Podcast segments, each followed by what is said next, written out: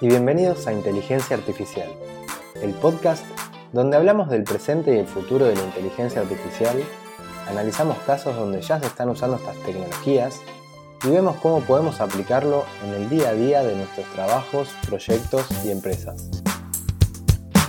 Yo soy Pocho Costa, ingeniero en sistemas, programador y amante de la tecnología, y me puedes encontrar en pochocosta.com donde ahí también vas a encontrar las notas del programa y otros medios para ponerte en contacto conmigo.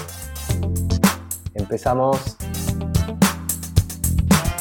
Hoy vamos a hablar de OpenAI, que es una empresa sin fines de lucro fundada en el año 2015 por Elon Musk, el de Tesla, SpaceX eh, y otras empresas, y Sam Altman, que es el presidente de Y Combinator, una de las aceleradoras de startup más importantes de Silicon Valley. OpenAI es una empresa que está dedicada a la investigación de inteligencia artificial segura. Bueno, resulta que esta empresa hace unos días publicó un artículo en su blog donde cuentan que capacitaron un modelo de Machine Learning para generar textos que logró un rendimiento nunca antes alcanzado. A este modelo eh, lo llamaron GPT-2 y es un sucesor de GPT-1 es el modelo que habían presentado a mediados del año pasado. La diferencia entre este modelo y el anterior es que este maneja 10 veces más de parámetros y fue entrenado con 10 veces más de cantidad de datos. Para el entrenamiento le dieron 40 GB de texto que sacaron de 8 millones de páginas web y el único objetivo que tenía era que eh, a partir de una serie de palabras pueda predecir la siguiente palabra. Otra de las cosas que cuentan es que haber usado texto de páginas de Internet hizo que haya más diversidad de contenido y esto hizo que el modelo funcione mejor comparado con si lo hubieran hecho con contenido de Wikipedia o solo de noticias o de libros.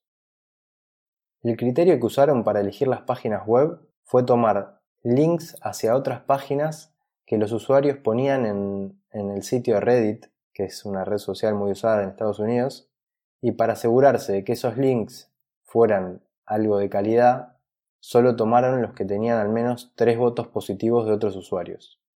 Con este modelo entrenado, lo que consiguieron fue que una persona pueda escribir un texto, dárselo al modelo y que el modelo genere un texto que lo continúa. Esto, dicho así, no parece ser nada espectacular, así que vamos a, escuchar un ejemplo eh, y para así entendemos mejor de qué, qué es lo que, lo que lograron. Una persona escribió lo siguiente. En un hallazgo impactante, un científico descubrió una manada de unicornios que viven en un valle remoto, previamente inexplorado en las montañas de los Andes. Aún más sorprendente para los investigadores fue el hecho de que los unicornios hablaban un inglés perfecto. Este texto fue tomado por el modelo, quien lo completó con el siguiente resultado. El científico nombró a la población, después de su distintivo cuerno, unicornio de Ovidio. Estos unicornios blanco plateados de cuatro cuernos eran previamente desconocidos para la ciencia. Ahora, después de casi dos siglos, el misterio de lo que provocó este extraño fenómeno se resuelve finalmente. El doctor Jorge Pérez, un biólogo evolutivo de la Universidad de La Paz, y varios compañeros estaban explorando las montañas de los Andes cuando encontraron un pequeño valle, sin otros animales o humanos. Pérez notó que el valle tenía lo que parecía ser una fuente natural, rodeado por dos picos de roca y nieve plateada. Pérez y los demás se aventuraron más lejos en el valle. Cuando llegamos a la cima de un pico, el agua se veía azul, con algunos cristales encima, dijo Pérez. Pérez y sus amigos se asombraron al ver la manada de unicornios. Estas criaturas podían ver desde el aire sin tener que moverse demasiado para verlas.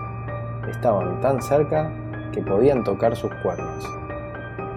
Al examinar estas extrañas criaturas, los científicos descubrieron que las criaturas también hablaban un poco de inglés bastante regular. Pérez declaró, podemos ver, por ejemplo, que tienen un lenguaje común, algo como un dialecto o dialéctica. El doctor Pérez cree que los unicornios pueden haberse originado en Argentina, donde se creía que los animales eran descendientes de una raza perdida de personas que vivían allí antes de la llegada de los humanos a estas partes de América del Sur.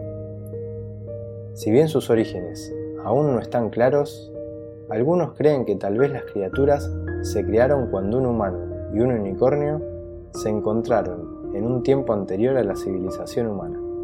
Según Pérez, en Sudamérica tales incidentes parecen ser bastante comunes.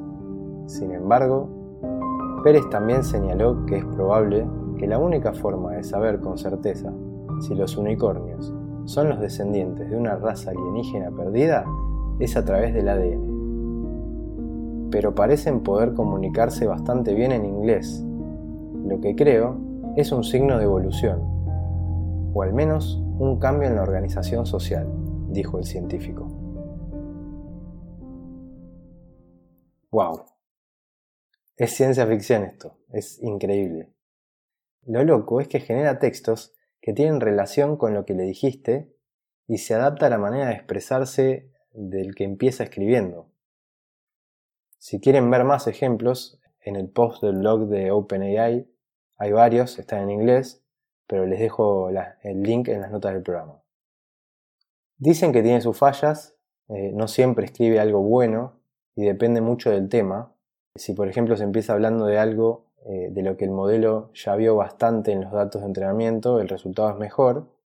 Y si se le pide algo muy técnico o algo esotérico, ahí ya el rendimiento es bajo.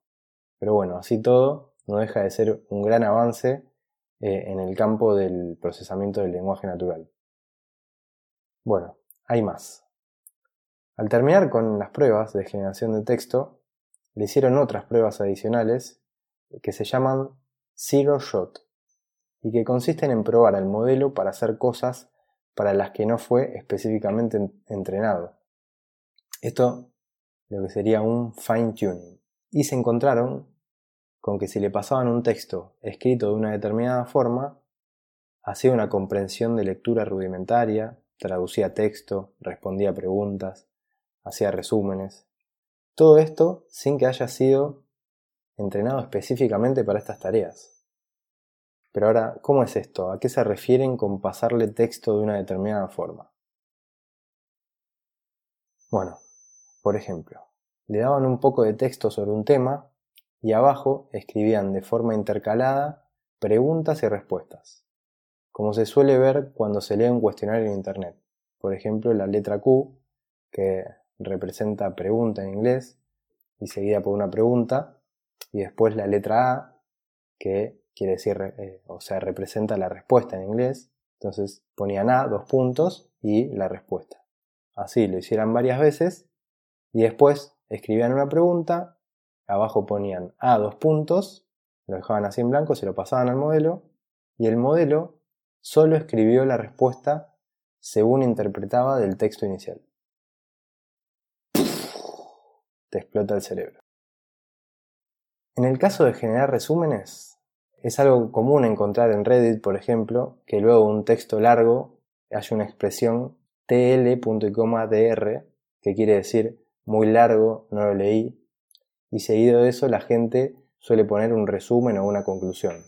Bueno, lo que hicieron fue darle un texto al modelo, al final poner tldr y ¡pum! El modelo se dio cuenta que tenía que generar un resumen. Esto otra vez parece de una película. Y bueno, ahora nos toca mencionar la parte más llamativa de todo esto, y es que se armó un revuelo impresionante en la comunidad de investigación, porque a diferencia de lo que suele ser más común desde un tiempo a esta parte, de que una vez finalizada una investigación se publica el paper y, y se abren los modelos para que cualquiera pueda probarlos y tal vez lo tome como un punto de partida para una nueva investigación. Los de OpenAI dijeron que estaban preocupados porque esto se le podía dar un mal uso y se podía usar para generar fake news o hacerse pasar por otro en internet, hacer spam, publicar contenido en redes sociales y así hacer campañas de desinformación a la gente. Y por eso decidieron no publicar el modelo completo entrenado, sino que simplemente pusieron el paper y un modelo con mucho menos entrenamiento.